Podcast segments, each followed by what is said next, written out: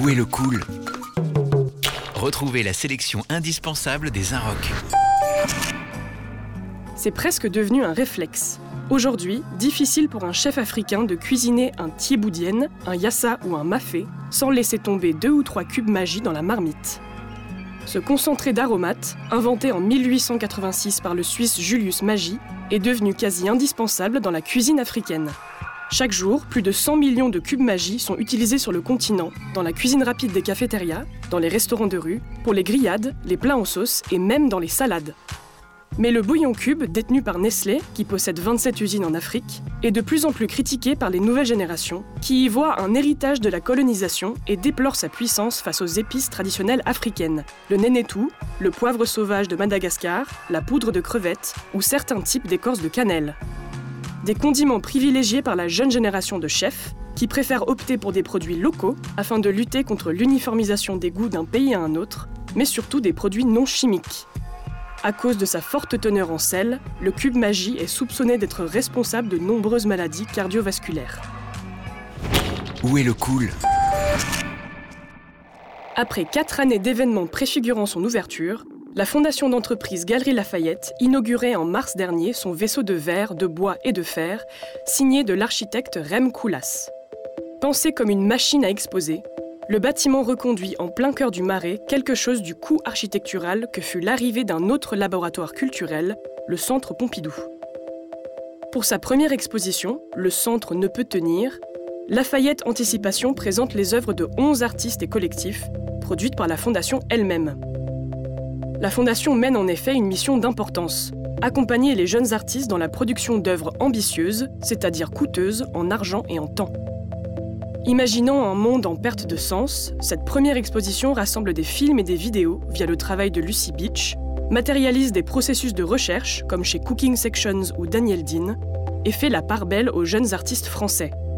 Julien Creuset, qui vient de Seine-Saint-Denis, Eve Chabanon, née à Poissy, ou encore Kenny Duncan, originaire de Guadeloupe. Une exposition à découvrir jusqu'au 9 septembre. Où est le cool? Dans une rue du quartier d'Angel, au nord-est de Londres, un homme à la longue chevelure argentée fouille dans les bacs poussiéreux d'un magasin de disques. Le but de sa quête? Des pépites de disco ringardes des années 70 et 80, ou alors des artistes d'Amérique du Sud, son obsession du moment.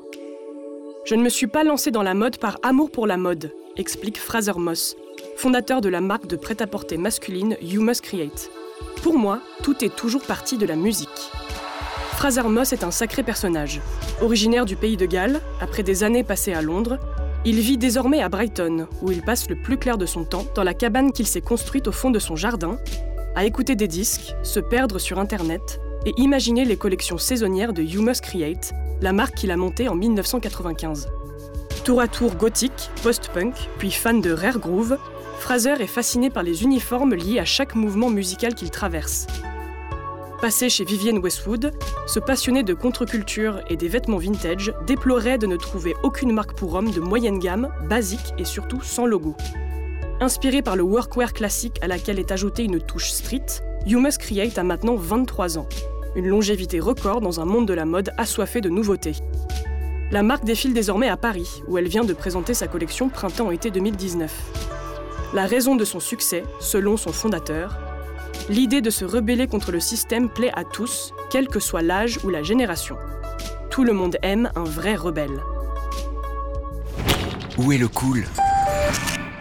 Équipé d'un iPhone 7 Plus, le réalisateur américain Steven Soderbergh filme avec un vrai sens de l'angoisse un thriller psychologique prenant place dans un hôpital psychiatrique. Dans son dernier film Paranoia, le plus prolifique des cinéastes américains contemporains, continue son expérimentation tous azimuts de format, de budget, récit, mais reste attaché à son personnage de prédilection, le stratège en environnement hostile. En l'occurrence, une jeune femme, Claire Foy, alias Elizabeth II dans la série The Crown, incarne une brillante data analyst qui mène une nouvelle vie en Pennsylvanie après qu'un homme toxique l'a poussée à déménager. Elle se retrouve internée contre son gré de surcroît suivie par celle qu'elle croit être son harceleur, joué par le terrifiant Joshua Leonard. L'est-il vraiment ou n'est-il que le fruit de son cerveau malade? C'est bien dans le Gaslight Movie que se niche ici le cinéaste. Le premier du genre est Antise, chef-d'œuvre de 1944 signé Georges Cukor, qui fixa les règles du genre et donna lieu à une expression très courante de la langue anglaise. To gaslight, enfumer quelqu'un, profiter de sa fragilité psychologique pour brouiller sa perception du réel et le faire passer pour fou. Où est le cool?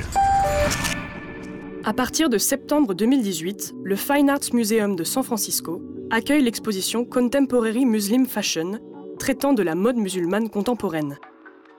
Présentant des productions de nombreux créateurs, de Yves Saint-Laurent à la designer franco-algérienne Faiza Bouguessa, l'exposition se focalise sur les évolutions du vestiaire et des codes vestimentaires de la population musulmane à travers le monde. Moyen-Orient, Malaisie, Indonésie, Maghreb, Royaume-Uni, les deux commissaires d'exposition ont sillonné le monde à la recherche de jeunes créateurs qui participent au développement de la modest wear, ou mode pudique, connaît une véritable explosion. Selon un rapport sur l'économie islamique, en 2017, les achats de mode modeste représentaient 44 milliards de dollars, soit 18% des 243 milliards dépensés par l'ensemble des consommateurs musulmans sur les vêtements. Le but des deux commissaires Ouvrir la discussion et élargir les perceptions. La mode pudique portée par les femmes musulmanes a longtemps été représentée comme une forme de toile monochromatique, explique Gilles D'Alessandro, conservatrice pour les arts textiles au musée de San Francisco. Elle reprend L'islam est une religion multiethnique, façonnée par des individus de cultures et de régions diverses. Les styles vestimentaires musulmans se distinguent donc par leur variété, dans un dialogue constant entre tradition et modernité. Plus de cool sur lesinrock.com.